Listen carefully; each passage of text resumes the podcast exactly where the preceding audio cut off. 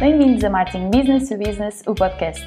Em cada episódio, Jaime Kopk, da Amlet, apresenta-lhe ideias e ferramentas para fazer da sua marca B2B um motor de vendas num mundo cada vez mais digital. Bem-vindos a mais um episódio de Marketing Business to Business, o podcast. É um paradoxo e uma dificuldade do nosso tempo. O mundo vai mudando a uma velocidade cada vez maior o que faz com que o futuro se vá tornando cada vez mais difícil de prever. Mas, ao mesmo tempo, isto torna cada vez mais importante prever e antecipar esse futuro para que a mudança constante não nos apanhe desprevenidos. É um exercício difícil, especialmente para os decisores empresariais que têm que estar focados todos os dias nos desafios do presente, que não são poucos, mas, felizmente, há quem nos dê uma ajuda, dedicando o seu tempo e os seus neurônios a essa tarefa de imaginar o futuro. É o caso do professor Luiz Moutinho, um estudioso e uma autoridade no marketing, com uma longa carreira internacional, que é o nosso convidado de hoje, a quem eu tenho a honra de dar as boas-vindas. Olá, Luiz, prazer tê-lo aqui no podcast. Muito obrigado, bom dia, muito obrigado pelo convite mais uma vez. Eu vou pedir que se apresente e que fale um pouco do seu, do seu percurso, onde é que atua, o que é que faz e o que é que tem feito.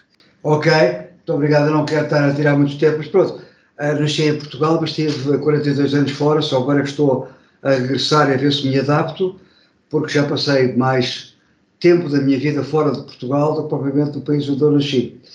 Eu um, inicialmente não havia gestão em Portugal, fiz cinco anos de licenciatura em Filologia Românica, especializado em literatura francesa, embora não me pergunte nada de Victor Hugo, nem de Jean-Paul Sartre, porque eu realmente tive uma volta de 360 graus.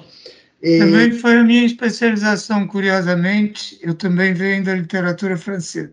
Ah, é? E depois saí de Portugal e fiz, portanto, mestrado e doutoramento em Inglaterra, na Universidade de Sheffield. Um, fui o primeiro doutorado nascido em Portugal em marketing e depois, mais tarde, fui o primeiro catedrático há 34 anos nascido em Portugal em marketing, embora eu praticamente, nos últimos 15 anos, faço muito pouco de marketing, porque, eh, como disse muito bem na, na, na carta que me enviou, na mensagem que me enviou, eu, ah, desde 1990, tenho trabalhado muito sobre o futuro. Ah, embora hoje as pessoas falam muito nesta mudança exponencial que a sociedade está a viver, eu já trabalho em vários domínios do futuro já há, há muitos anos, há 33 anos. De qualquer modo, ah, depois estive uns anos nos Estados Unidos, fundamentalmente no Arizona, mas também na Califórnia e em Ohio depois, em 1986, voltei para a Europa, fui para Glasgow, para a Universidade de Glasgow. Estive depois para voltar para os Estados Unidos, comecei a ser convidado para cátedras no Reino Unido e ganhei a cátedra na Universidade, na altura, na Universidade do, do, do, Gales, que já hoje em dia é a Universidade de Cardiff, mas no meu tempo era a Universidade College of Cardiff, University of Wales, estive sete anos como catedrático em Cardiff, no país de Gales. Depois, a universidade onde eu tinha saído, que era a Universidade de Glasgow, que é a quarta universidade mais antiga do Reino Unido, uh, abriu pela primeira vez uma cátedra de marketing e convidaram para concorrer. E eu concorri e ganhei, e em 1995 voltei para a Escócia uh, como catedrático uh, de fundação, uma cátedra de fundação em marketing, uh, para a Adam Smith Business School da Universidade de Glasgow, onde estive uh, muitos anos, 23 anos uh, depois.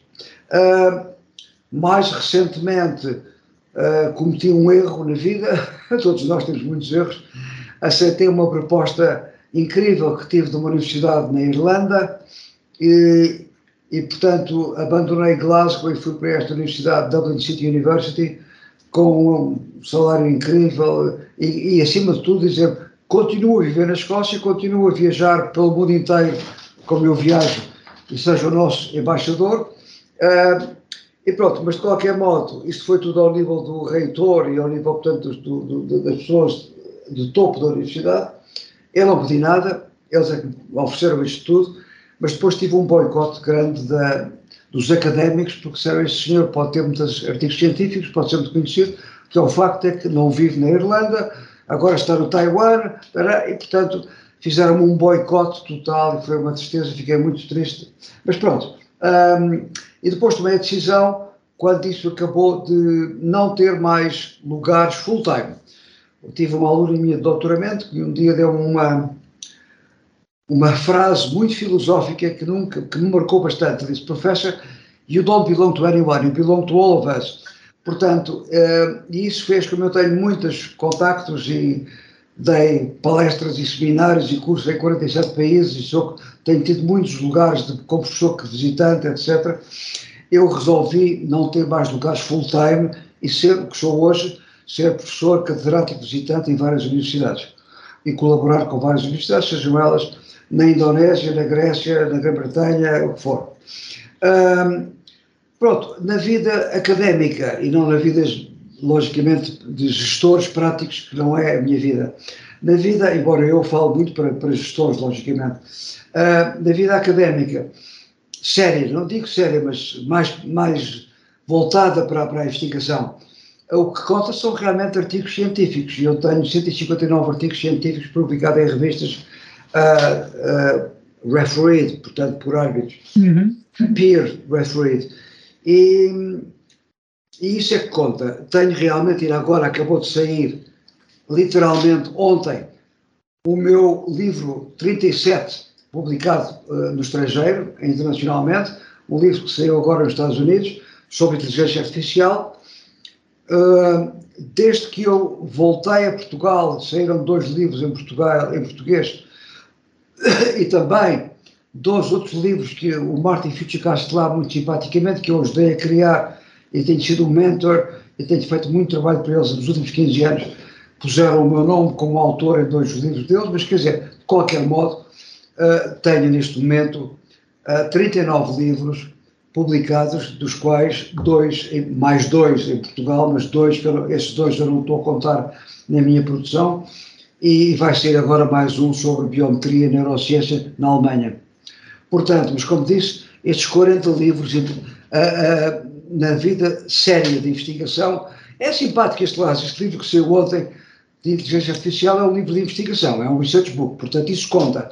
Mas os outros livros, é muito simpático chegar a um país, chegar à Malásia e dizer, ah, nós usamos o seu livro e tal, é muito simpático, mas, mas não conta. Pronto, portanto, esta é a minha vida, portanto eu tenho uh, uma vida bastante, continuo bastante ativo, as pessoas simpaticamente devem gostar do que eu faço, porque eu tenho convites enormes. Eu amanhã vou dar uma, uma conferência online, onde sou o chairman da conferência, e vou fazer um keynote speech para uma conferência dos Estados Unidos sobre neurociência. No sábado vou fazer uma para a China. Uh, portanto, as pessoas continuam a convidar-me e, portanto, fico muito satisfeito, mas é a minha vida.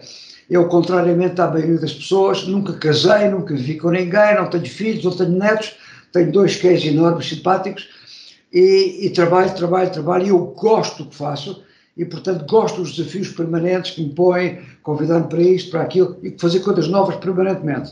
Uh, eu sou um aquário, portanto, uh, gosto de inovação e gosto de, realmente de thought-provoking na minha mente e dos desafios todos uh, em termos de, de mentais.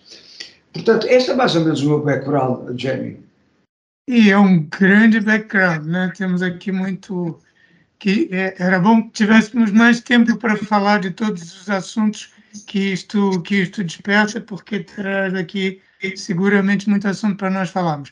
É interessante ter falado sobre os seus livros e aquele que publicou em Portugal, um deles que é o Marketing Futureland. Nós já tivemos aqui um episódio com o Nuno Teixeira e um episódio com o André Zeferino.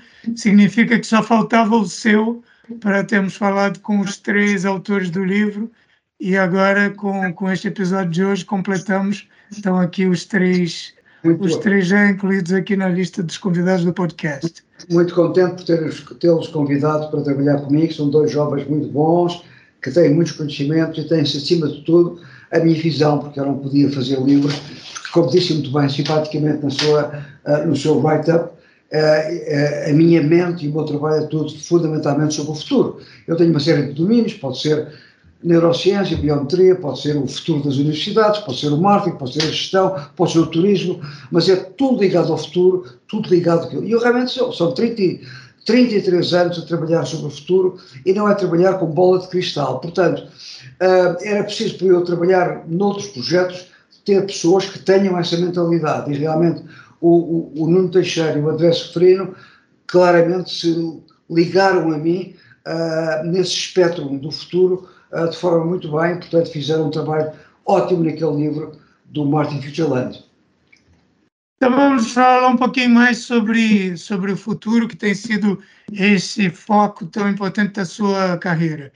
Eu queria começar por perguntar como é que é possível, num mundo tão imprevisível como o nosso, como é que, como é, que é possível fazer previsões?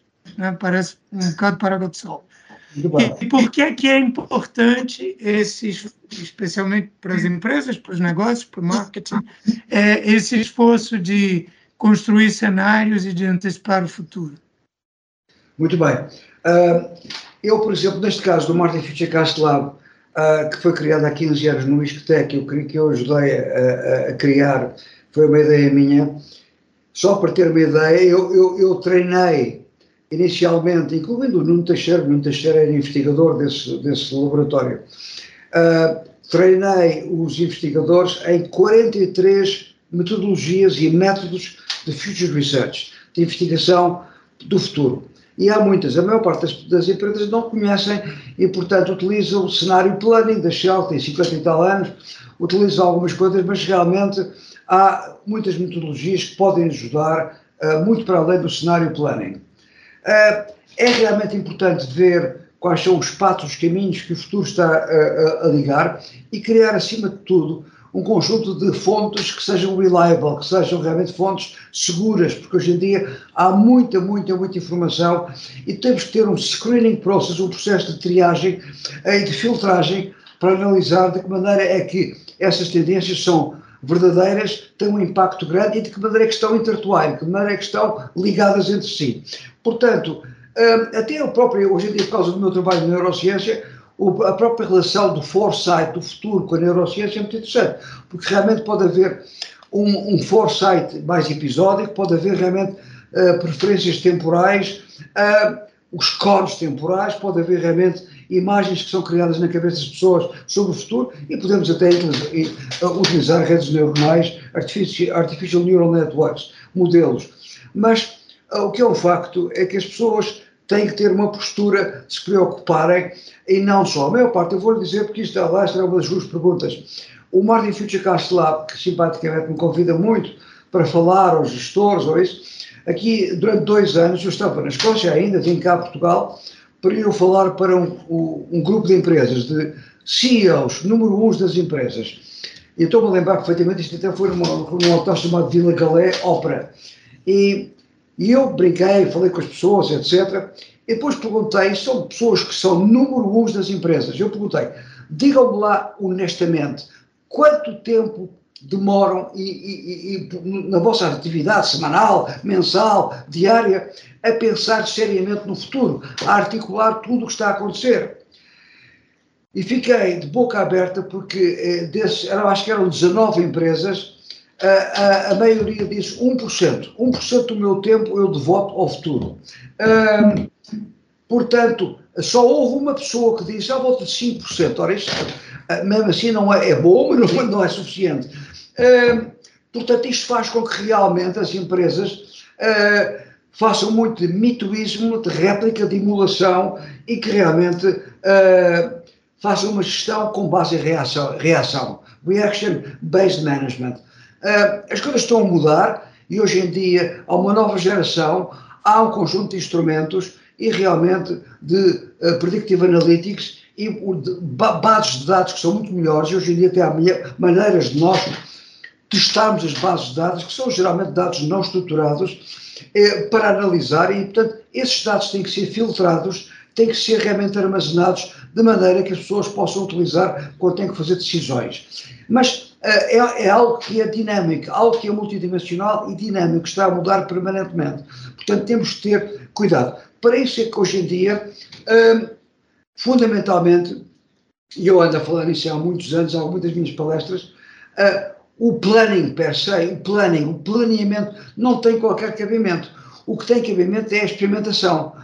Ter um conjunto de experimentos em que nós preparamos com as premissas, com as variáveis, depois vemos umas métricas e vemos qual é o grau de probabilidade que isso possa acontecer uh, nesse cruzamento de variáveis e temos esses experimentos, eu não sei como é que dizer em português, experiments, eu temos esses experimentos. Pode, uh, preparados e quando relacionados com vários uh, uh, cenários ou com vários domínios, e quando algo, sei lá, um problema de supply chain, um problema de falta de peças, um problema de realmente de relação com os clientes, de cada vez mais a, perda de cota de mercado e as pessoas a não gostarem e não há qualquer lealdade, etc.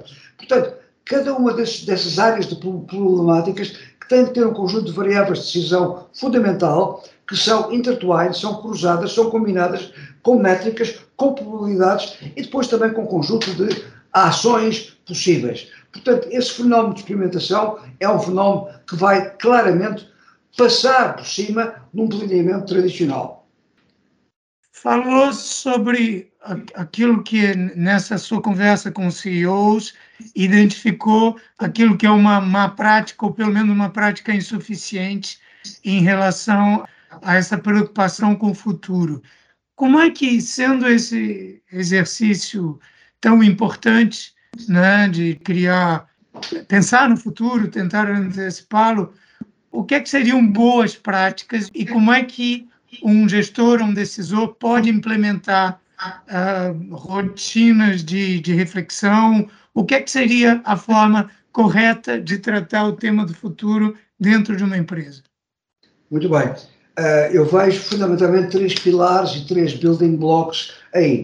Uh, muitas vezes, embora ver, não me lembro já dos nomes nem nada disso, mas a ver cara destas 19, esses últimos, que eu fiz dois, dois anos isso, uh, são pessoas de meia idade, pessoas jovens ainda, etc. E realmente eles desculpam-se com a história, ah, os problemas são muitos, aparecem na minha secretária, problemas que eu tenho que resolver, não há possibilidades nenhumas, etc. Depois, uh, uh, os, os, shareholders, o, o, mercado, as ações, etc, etc. Portanto, eu não, seja, não estou a dizer que sejam desculpas, mas realmente são realmente barreiras que não deixam que haja realmente uh, uma análise do futuro e que seja realmente útil e useful uh, para tomar decisões. Portanto, eu vejo, primeiro, tem que haver uh, um thought-provoking processo, um processo de provocação de pensamentos e de break the mold, e pode-se criar até laboratórios. Há exemplos, seja no General Electric, seja no, no Google, em que tiram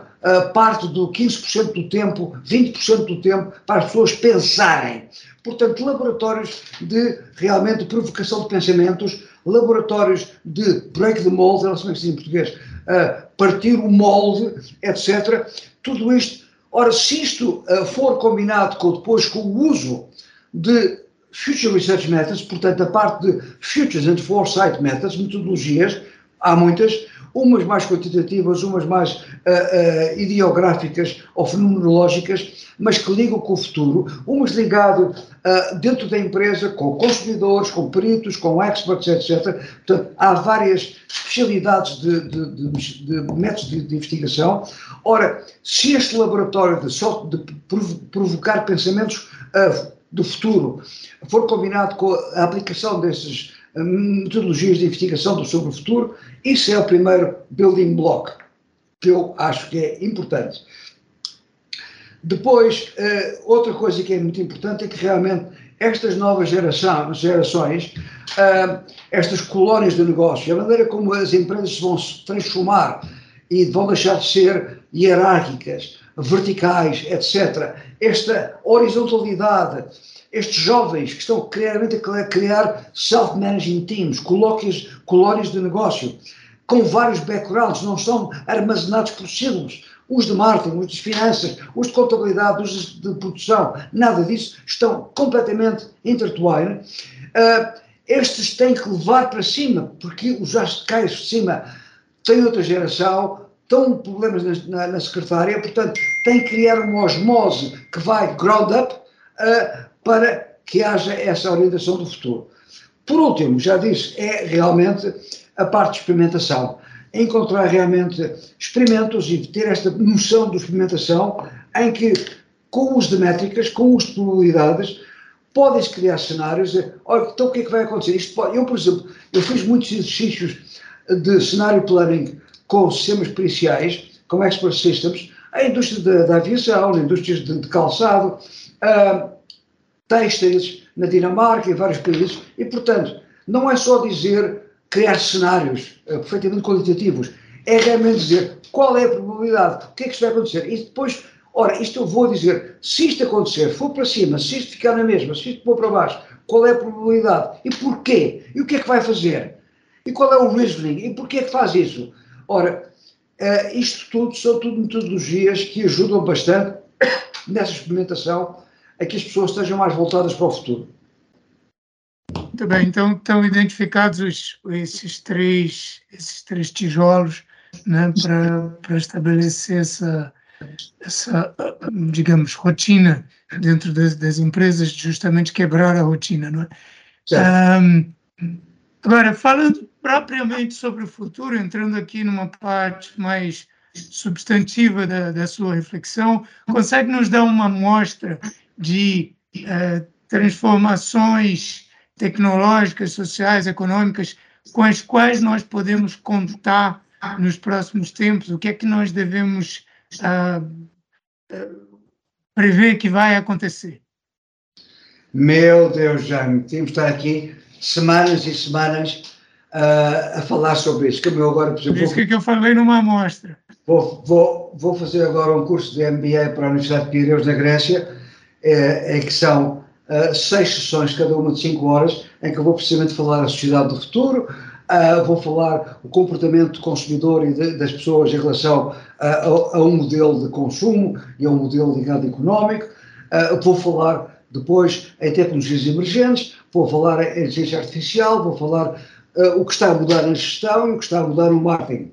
Uh, portanto, é para nós, realmente, em termos de sociedade, os valores, o propósito, tudo isso, o problema da sustentabilidade, o problema das pessoas estarem preocupadas uh, cada vez mais e querem uh, give back, querem que as empresas estejam mais empowered para give back to society e, portanto, são muito mais exigentes na maneira como as empresas estão a tratar a sociedade, os seres humanos, os trabalhadores, os empregados, etc. Portanto, uh, os valores da sociedade estão a mudar e cada vez o, conce o conceito de value, value-based management, é fundamental. Ao nível das tecnologias é incrível, porque realmente eu estava agora a preparar precisamente uh, a palestra que vou fazer amanhã para os Estados Unidos, uh, em que falo, portanto, do, do, brain, vou falar precisamente do que é IGI, uh, a inteligência artificial general, general uh, portanto não é naro como estamos neste momento a viver, será que vai passar a inteligência humana, etc. E o que é um facto é que exponencialmente as tecnologias estão a mudar completamente o, o rosto e a face da sociedade e da nossa vida. Sejam elas a inteligência artificial, seja ela robótica, seja ela a, a, tecnologia áptica de sentir, de, de, fazer feeling, etc. Seja a realidade virtual, mista, blended, reality. Uh, tudo isto é imensas tecnologias emergentes que estão a aparecer e que estão realmente a mudar uh, a vida das pessoas. E, logicamente, a parte dos sensores, uh, depende do, de, das estatísticas, mas certamente nos, até nos próximos dois anos vamos ter a volta de um trilhão de sensores uh, no mundo. Isto está tudo ligado ao Internet of Things, à vida das pessoas, que tem que ser cada vez mais uma, uma vida que vai ajudar os seres humanos. Aliás, a palavra tecnologia, que vem do grego, tecnologia, quer dizer técnicas para ajudar o ser humano. Uh, eu posso usar a mesma técnica para enganar pessoas, para fazer mal à sociedade, mas quer dizer, o problema é o problema da ética, dos valores que estão por trás das, te, das, das tecnologias. Portanto, há realmente uma coisa que, sei lá, Dou um exemplo, e eu tenho dado palestras em que falo não só de uh, additive manufacturing, portanto, produção, uh, não sei como é que se diz em português, uh, por layers, por camadas, que tem, portanto, está ligado ao 3D printing. Mas eu falo 4D printing, 5D printing, up to 8D printing. há os, os três axos, realmente, a parte modular, há realmente mudanças incríveis. E mais, Por exemplo, se nós ligarmos à sociedade e uma geração, as gerações, por exemplo, Z, que nasceu no ano 2000, ou aquela geração Alpha, que nasceu no ano 2010, estas novas gerações possivelmente vão ter possibilidade de fazer 3D printing now.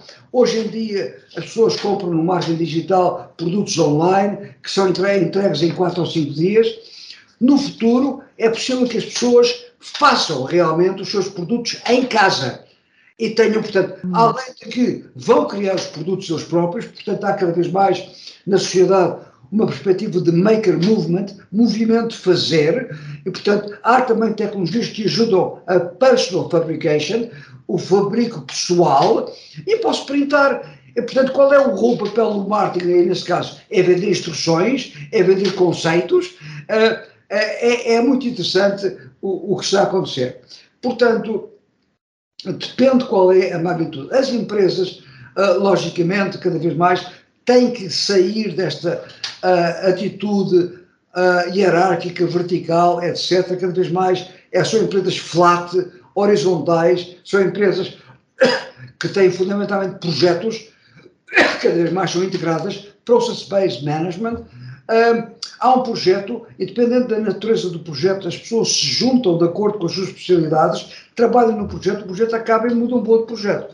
Isto também está ligado uh, ao que está a acontecer hoje em dia com a gig economy e com as pessoas cada vez mais o freelancer, o freelance economy. Nos Estados Unidos, 47% da, da, das pessoas que trabalham são praticamente freelancers e, portanto, uh, está tudo a mudar e a empresa tem que mudar também. A empresa tem que se partir em partículas, partir realmente em unidades, self-managing teams, uh, para ser muito mais rápida e, e, fazer face. Não podemos continuar a ter uma, uma estrutura hierárquica vertical e com base em funções. Funções que não têm qualquer hoje em dia razão de ser. É, são processos. É, as pessoas estão estanques, são siglos, é finanças, é contabilidade, é o marketing, é a produção. Não. Uh, isso tem que acabar, e já ando a dizer isso desde o século passado, etc. Uh, Há novos ecossistemas, ecossistemas da empresa, cada vez mais trabalhar com a sua supply chain, com, uh, fora da sua indústria, portanto, novos ecossistemas e, logicamente, o marketing. O marketing, o marketing está-se a esvaziar cada vez mais, logicamente, porque o marketing, uh, eu sou muito amigo do Filipe Kotler, dei palestras com o Filipe Kotler em vários países, em Tóquio, na Turquia, no Bangladesh, na Rússia, etc. E ele agora, logicamente, está a mudar também, mas que é um facto é que o marketing tem que ser visto de uma maneira completamente diferente. Uh, e, portanto, o marketing, hoje em dia, nesta, nesta perspectiva de gestão integrada, muitas das áreas tradicionais, como seja inovação, novos produtos, não são feitas pelo marketing, são feitas por outras entidades ou grupos de pessoas, uh, integrando várias especialidades. Uh, a próprio internet marketing não é feito pelo marketing, mas por outras por, outro, por outras entidades e outros departamentos. A parte logística, a parte do omnichannel uh, também. Portanto, praticamente, em, em, alguns casos, o preço e a política de preço ainda está dentro do marketing, uh, mas tem cada vez mais inputs de outros departamentos, de outras pessoas, e, e, o, e o marketing que é visível é o marketing da promoção, é o marketing realmente de fazer propostas e permanentemente bater, entrar na vida das pessoas com promessas vãs, com armadilhas, com ploys, Uh, e tudo entrar, bater, bater, bater. Uh, ora, esse, esse, esse marketing tradicional uh, não vai resultar, já devia ter acabado praticamente no final do século passado e, e, temos que realmente ter uma conversa, uma usefulness, é o que eu chamo marketing with meaning, um marketing com significado. e isso é fundamental. Portanto, Jane, nós podemos estar aqui, como eu disse, a semana toda ou de várias semanas a falar sobre tendências. E eu já nem contei, tenho, tenho que ver quantos, as palestras que eu fiz, os PowerPoints que eu fiz ao longo da minha vida. Uh, e, e, há muitos, muitos anos que eu falo destas coisas todas e, portanto, na, na, mudança radical que nós estamos a sofrer e ainda mais hoje em dia. Consegue identificar, Luís, entre essas tendências, algumas que têm um impacto especificamente nas empresas que vendem para outras empresas, nas empresas business to business, que são o foco aqui do, do nosso podcast? Uh, pois, como eu disse, eu não sou, nunca fui um perito em B2B, uh, ah, nunca trabalhei nessa área, mas de qualquer modo, uh, logicamente, repare, além de.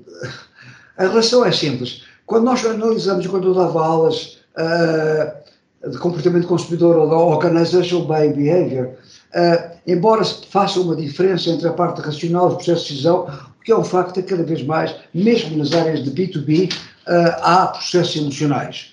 Ou seja, há muitas características racionais dos atributos que vão ter um papel na decisão de compra que, no fundo, são embedded, são misturadas com emoções. Uh, portanto, uh, a empatia, a comunicação, a, a, a verdade, o trust, tudo isto, o, trustworthiness é fundamental nessas relações. Logicamente, o ecossistema tem que aparecer, uh, está ligado. Por exemplo, o fenómeno da competition, da concorrência com empresas concorrentes que possam ajudar esse ecossistema, também tem um papel fundamental. O que é um facto é que hoje em dia uh, pode ter todo o tipo de, de, de, tecnologias que podem ajudar esse processo em termos de eficiência, em termos de performance, em termos de rapidez. Sejam ele de realidade virtual, sejam ele de 3D printing, uh, sejam ele de, de tecnologia áptica uh, para sentir o produto, etc. Uh, sejam ele, portanto, para ajudar na parte dos robôs com os cobots, a parte de automatização com o ser humano ao lado, a trabalharem conjuntamente. Portanto, há imensas tecnologias, sejam as memórias do produto, no fabrico, etc. Portanto, a inteligência artificial tem um papel enorme, a robótica tem um papel enorme, a parte de realidade virtual também está a aparecer cada vez mais, até os exoskeletons, os, os fatos que são utilizados para realmente tarefas no shop floor que possam ser mais difíceis, que causam, possam causar strain aos seres humanos. Portanto, há muita tecnologia que está a entrar e que pode ser realmente útil uh, para as empresas. E, portanto, uh, mas acima de tudo, continuamos a falar com humanos com humanos, brain to brain. Temos que criar uh, diálogos, como é que se diz? Intelligent dialogues, diálogo, diálogos inteligentes. E está, portanto, não é só business to business racional, é o business to business emocional, empático. Uh, e isso é, é fundamental. Oh, ainda bem que falou nisso, porque eu queria então fazer aqui uma mudança para outra das suas preocupações, que uma delas tem sido o futuro e outra, pelo que eu pesquisei da, da, da sua trajetória, é a neurociência. É né? uma área de interesse muito forte na, na sua carreira também. E é uma área que me parece muito interessante uh, mim, porque nós nos temos aqui no podcast uma preocupação nossa tem sido justamente eh, tentar entender como é que acontece o processo de decisão das pessoas, sejam elas consumidores, sejam sejam decisores empresariais, são todas pessoas, como disse, né? E nos últimos anos a neurociência tem informado muito, tem trazido muito conhecimento sobre esse processo de decisão. Eu queria que falasse um pouquinho sobre esse, esse seu percurso dentro da, da sua exploração dentro da neurociência e aquilo que tem descoberto. Sei que também é um mundo, né, mas se pudesse sintetizar um bocadinho uma amostra do que, do que foi descobrindo. Com muito gosto. Uh, eu tive a sorte, no início deste século, de ter um neurocientista muito bom que quis fazer um doutoramento comigo. Uh, e e aprendi muito com ele, e depois, logicamente, já, já levou muitos anos, ele acabou o doutoramento, que foi em 2011, um, já muito, muitos anos passaram e eu, logicamente, tenho muitos conhecimentos e tenho trabalhado muito nesta área. Uh, a diferença é que eu não tinha tempo e aprendi muito com ele para ir para o, adquirir conhecimento nas máquinas, portanto, ou seja, nós trabalhamos muito com uh, functional um, fMRI, Magnetic Resonance Imaging, portanto, íamos para quatro hospitais, entre as 8 da noite e as 2 da manhã, uh, buscar uh, conhecimento uh, em portanto, pessoas que entravam na máquina 40 minutos, 18 pessoas, etc. Depois, claro, nós conseguíamos, fundamentalmente, através de simulação Monte Carlo e através de bootstrapping e depois aplicar redes neuronais, portanto não tínhamos um problema de, de sample, de, de um, e, e, logicamente uh, conseguimos realmente ter, e publicámos em jornais como Frontiers Neuroscience, resultados muito interessantes. Resultados muito interessantes que mostram, nós por exemplo fizemos estudos sobre uh, as marcas, portanto, relações vistas por marcas positivas, marcas negativas, marcas neutrais, etc. E nós podíamos predizer como é que as pessoas iam escolher uma marca uh, melhor do que a sorte, do que a chance, uh, através uhum. da nossa, os modelos estatísticos e, de, e matemáticos e computacionais de inteligência artificial. O que é um facto, de Artificial Neural Networks. Uh, o que é um facto é que uh, hoje em dia, desde que nós fizemos os estudos, já lá vão, meu Deus, uh, 15 anos, hoje em dia a tecnologia avançou muito. Não estou a falar, nós usamos aquelas máquinas que estão nos hospitais para salvar vidas, não para fazer estudos de management ou de marketing. E hoje em dia existem um conjunto de, de equipamentos que são móveis, portanto nós, enquanto nós estávamos a fazer esses estudos, tínhamos realmente uma investigação que era com drive, porque as pessoas estavam no ambiente do hospital, estavam dentro de uma máquina 40 minutos, a carregar em botões ou com espelhos. Eu, por exemplo, não conseguia porque sou claustro, tenho, sofro de claustrofobia, mas hoje em dia há toda uma nova tecnologia de uh, infrared spectroscopy, espectro, eu não sei como é que em português, espectrografia uh, uh, infrared, de, que eu posso pôr na cabeça do Jaime e estar aqui a falar consigo e estou a monitorar, monitorar o seu cérebro. Claro que estou a fazer isso só a nível da superfície, estou a fazer partes do cérebro uma a uma e não simultaneamente. Mas o que é um facto uhum. é que eu posso analisar realmente se o impacto é mais, vem mais do grupo social, portanto, para singulatos gyros, se é um problema de memorização que vem uh, uh, fundamentalmente uh, uh, do hipocampus, se é um problema que vem da nostalgia, da sua juventude, do seu preconeus, se é um problema realmente do, do prefrontal cortex, de cognição, de decisão, eu posso analisar isto tudo uh, e ver realmente quais são as partes do cérebro que vai fazer o light up para eu compreender. O problema é o uso, como eu disse. Ora, nós tivemos sempre muito cuidado com a parte ética e não, porque repare, qualquer empresa, mesmo não sabendo nada, uh, pode ter acesso a alguns dados e usá-los para realmente, porque o marketing está, como disse, a falhar, o marketing tradicional, uh, tentaram os não sei quantos P's, tentaram o marketing verde, tentaram o marketing, e portanto, e agora o internet, o marketing digital, e portanto, às tantas apareceu uma palavra chamada neuromarketing, que eu detesto, uh, uh, porque realmente pessoas que não percebem nada de neurociência estão a falar, bom, o que eu quero, mas é saber qual é o botão no cérebro humano que uhum. acionar a, a, compra de produtos. Portanto, se o produto for mau, uh, se a mensagem for péssima, se for errónea, se não for verdadeira, é um mau uso da tecnologia. E, portanto, há muitos maus usos da tecnologia. Posso dar um, um exemplo do, do famoso CEO e agora o, o, o Search Engine Optimization mais avançado. O que é um facto é que a tecnologia, se eu agora uh, uh, tentei encontrar um produto específico que até nem gosto, mas precisava de comprar para dar um presente a uma pessoa, eu sou bombardeado durante três meses com esse produto, etc. Ora, isso, isso é um bom, é um mau exemplo uh, de, de, de, uma tecnologia que está, não está a ser usada para ajudar os seres humanos. Está a encroaching na vida das pessoas. Portanto, não há dúvida nenhuma que hoje em dia, com estas tecnologias, e já tanto repara, até é fácil, eu tenho sido, ao longo destes anos, simpaticamente algumas universidades me pediram, até recentemente, para eu os ajudar a criar uh, laboratórios de biometria de neurociência nas na, numa business school, por exemplo. E, e, hoje em dia, eu consigo inicialmente criar um laboratório para a volta de 100 mil euros, 100 mil dólares, porque há realmente, uhum. se comprar, por exemplo, uns óculos de eye tracking por 2 mil, eu posso comprar um, para analisar em termos de encefalografia uh, e de ver os waves no brain, eu posso usar uma coisa que também custa a volta de 2 mil, 3 mil dólares, e até há, um bom FNIRS, uma boa tec tecnologia desta infrared spectroscopy, mas bom, não é shoddy, uh, por 40 mil dólares. Portanto, eu posso realmente fazer estudos e analisar seriamente. E para isso tenho que ter pessoas que percebam.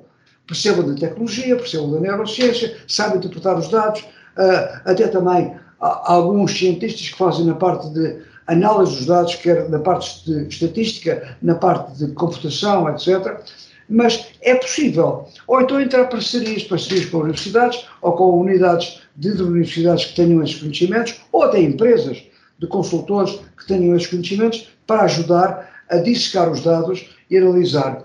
Hum, portanto, o problema é realmente as fronteiras entre o mau uso e o bom uso para ajudar as pessoas. Mas não há dúvida nenhuma que a neurociência, quando bem aplicada, nestes campos sociais, de gestão, de marketing, etc., pode realmente ter um papel muito valioso. E dentro dessas, dessa sua exploração do, do cérebro humano, um, o que é que tem descoberto? Já falou um pouquinho sobre isso, sobre o papel das emoções em relação com aquilo que nós podemos chamar de razão na forma como tomamos as nossas decisões de compras. Eu estou a perguntar isso porque, obviamente, aquilo que já referiu, que é aquele mito de que as compras empresariais são eminentemente racionais pelo fato de serem complexas, etc., é, é uma coisa que nós vamos falando muito aqui, que a nós parece um mito mesmo, né? Mas eu queria saber da, da sua da sua experiência e daquilo que foi descobrindo, o que é que concluiu sobre sobre isso, o papel das emoções e o papel da, da chamada razão no processo de decisão. Uh, se procurar simpaticamente com o meu nome e com o nome do, deste investigador muito bom, que foi meu aluno, o José Paulo Santos, uh, uh, vai encontrar alguns artigos nossos sobre emotional branding, as emoções. E nós realmente tivemos dados muito interessantes, mas o problema é que nós falámos em consumidores, foi tudo em, em, consumidores, não foi em empresas. eu tenho a certeza uh, de que se nós fizéssemos um experimento agora com empresas, a maneira como eles que aceitam propostas, aqueles que desenham propostas, como é que negociam propostas, que nós íamos encontrar também uma grande uh, parte do. Porque repare, as emoções estão fundamentalmente na amígdala. A amígdala, estamos de volta do brain, cá muito no meio do, da cabeça, do cérebro, lá para baixo. São as primary, é o primeiro indutor, de emoções que muitas vezes é difícil de nós chegarmos lá. Mas também podemos ter readings disso. Mas o segundo indutor é a parte daqui da frente, o ventral-premidial cortex. E nós encontramos imensos dados uh, em relação às emoções ligados a, a marcas. É, fizemos vários, vários estudos, fizemos vários designs de estudos uh, com baselines completamente diferentes uh, e tivemos muitas, como é que se diz, validações das, no, das, nossas questões de investigação, das nossas hipóteses em relação ao papel das emoções. Mas estamos a falar de comportamento de consumidores finais e não de empresas. Ah. Eu nunca fiz, mas tenho quase certeza, e por exemplo, se for, se contratar o professor José Paulo Santos na Universidade da Maia, que ele está na Universidade da Maia, em meu nome, hum. e presta, porque eu, eu, realmente eu não tenho tempo e praticamente o meu papel de há 15 anos uh, de nestes trabalhos é mais a parte teórica, a teoria da neurociência, aplicada a vários domínios, logicamente, e a parte muito grande a que as pessoas reconhecem que é o futuro das neurotecnologias. Seja um brain implant, seja brain to brain, seja mind uploading. Eu tenho, eu, aliás, a palestra que vou falar amanhã, vou falar muito sobre isso. Portanto, essas são as duas áreas fundamentais do meu trabalho em neurociência a parte, a teoria da neurociência e o futuro das tecnologias de neurociência. Mas falar com, com, com, com o professor José Paulo Santos um, e desafiá-lo, que eu acho que seria muito interessante, para fazer um estudo com os seus alunos de doutoramento ou com os seus colegas, para fazer um estudo, ele está na Faculdade de Medicina do Porto também, para fazer um estudo sobre B2B. Portanto, como é que na negociação, como é que na apresentação de propostas, como é que no fastor de decisões as empresas reagem com outras empresas. Seria um aspecto muito interessante. Então fica a indicação e fica o desafio. Eu teria realmente muita curiosidade de, de conhecer alguma investigação nesse sentido, que confirme ou não essa e, e, intuição de que nas decisões mais complexas o processo também é muito misturado entre aquilo que nós chamamos de razão e as diferentes emoções. Muito bem, estamos, uh, já teríamos aqui muito que conversar com todas as pistas que nos, que nos deu, mas não vamos tomar muito mais do, do, do seu tempo. Eu queria, antes de nós caminharmos para o fim desta, desta conversa, só lhe fazer uma pergunta que é aquela que nós fazemos a temos feito a todos os convidados aqui do podcast. Se tivesse que indicar um livro ou pode ser outro tipo de conteúdo, como um podcast, um documentário, o que quer que seja, que pense que os nossos ouvintes uh, não podem deixar de conhecer, o que é que teria para nos indicar? Muito bem. Não, não é não podem, são, são tuas ideias só, logicamente. Uh, claro. O meu, o meu trabalho é mais ligado a artigos científicos e ler e os meus próprios conhecimentos, os meus reservatórios de conhecimentos e, e a minha própria criação inal pessoal uh, nestes domínios todos que eu trabalho. Mas, por exemplo, para um gestor ou para alguém da audiência do seu podcast, há dois ou três livros uh, interessantes. Uh, por exemplo, a inteligência artificial é uma área que eu trabalho muito também há 15 anos. o AI Powered Marketing, portanto, uh, qual é o futuro, muito para além da, da, publicidade, da publicidade, digital. Uh, é interessante, é um livro que não é pesado, que é leve, e de um senhor chamado Jim Stevens, AI Powered Marketing, uh, The Future of Digital Advertising, pode ser interessante. também uma palavra-chave para o futuro em termos de computação quântica, há também o uso de quantum marketing, portanto, este senhor indiano Raja, Raja Manar, criou um livro Quantum Martin, que é também interessante. Uh, tem alguns insights uh, que possam ser desafiantes para a mente dos seus leitores. E depois há um livro que eu acho interessante, que é 2030, uh, ah, como é How Today's Biggest Trends Will Collide and Reshape the Future of Everything. Portanto, como é que nós realmente vemos estas, estas maiores tendências a colidir, a intertwine e a redesenhar praticamente tudo o que nos rodeia. É um senhor chamado Mauro Gillian, uh, Gillian uh, G-U-I-2-L-I-N, uh, também são, são três livros, por exemplo, com uma leitura fácil, uh, que as pessoas possam ter interesse em ler. Então ficam estas indicações que eu agradeço, parecem todas muito interessantes uh, vão ficar aqui nas notas do podcast.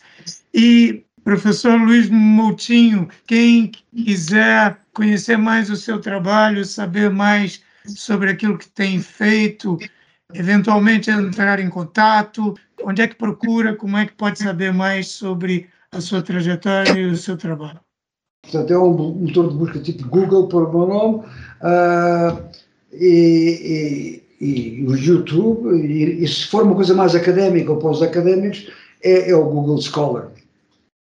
E quem quiser saber mais sobre comunicação de marketing business to business, pode dar um salto a hamlet.pt, ou chegar lá pode assinar a nossa newsletter, Universidade B2B. Quem tiver gostado deste episódio, e eu aposto que você gostou, pode deixar um comentário, fazer um review, indicar para os amigos, pode e deve consultar outros episódios, especialmente aqueles que nós já citamos com o Nuno Teixeira ou o André Zeferino, que são parceiros do professor Luiz Moutinho nesse livro Marketing Futureland. E é isso. Muito obrigado pela sua participação. Foi um prazer tê-lo aqui. Prazer em conhecê-lo. Muito obrigado pelo convite mais uma vez. E, espero... e obrigado a quem nos ouviu. Espero conhecê-lo pessoalmente um dia destes. Está combinado. Muito obrigado, Jaime. Obrigado.